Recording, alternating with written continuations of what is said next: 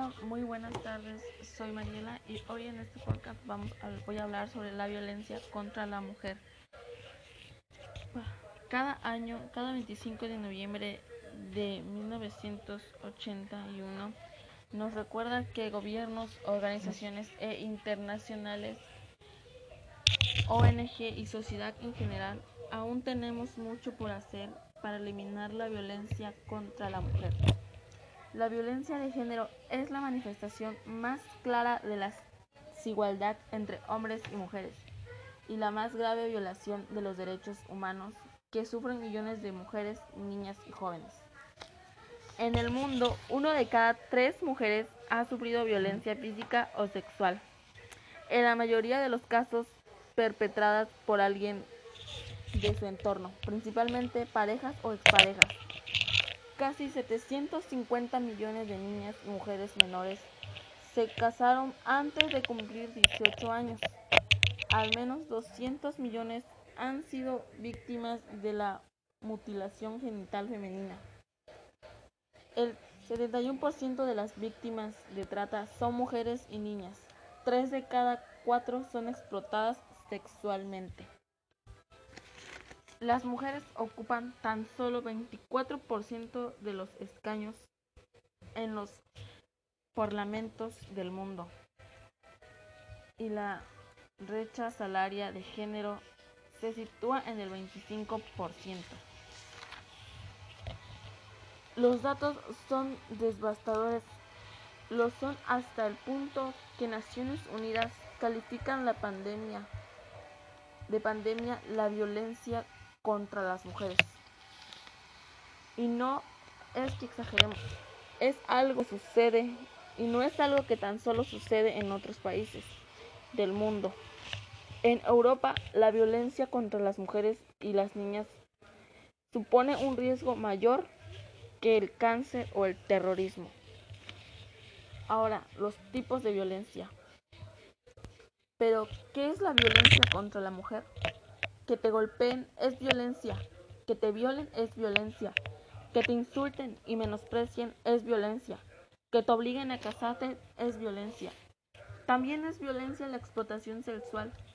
La explotación sexual. Y la mutilación genital femenina. Pero también es violencia cobrar menos por realizar el mismo trabajo que un hombre. Es que ser mujer te contiene para acceder a determinados puestos de trabajo o que limite tu proyección profesional. La feminización de la pobreza y de los ciudadanos.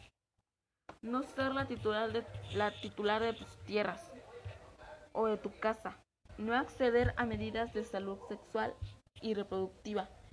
O no poder ejercer plena y efectivamente tus derechos como persona por el mero hecho de ser una mujer.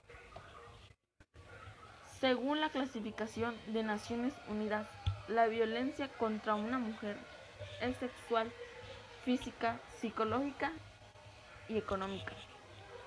Desde una perspectiva más amplia, también se consideran, violencia de género la segregación sexual del trabajo y los ciudadanos, la brecha salaria, la falta de rep representación política, y en el ejercicio de los derechos, la violencia simbólica, un concepto menos conocido, pero detrás del que se esconde todos los estereotipos y prejuicios sobre el rol de las mujeres, lo que se consideran que son lo que pueden y no pueden hacer y que son el origen del que emenen el resto de los de las violencias la ayuda y acción en contra de la violencia contra la mujer.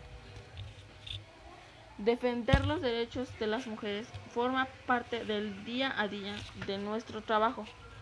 Estamos a su lado apoyándolas a través de proyectos que garantizan su educación, el acceso a la salud en general y sexual y reproductiva en particular o el desarrollo de, de emprendimientos que mejoren sus ingresos económicos y sus condiciones de vida y les permitan ser independientes, pero sobre todo trabajar para poner fin a la desigualdad y a la de los a las de las que son víctimas de esto. Gracias al apoyo de muchas personas se contribuye a que se haga realidad el mayor objetivo del mundo, libre de violencia contra las mujeres.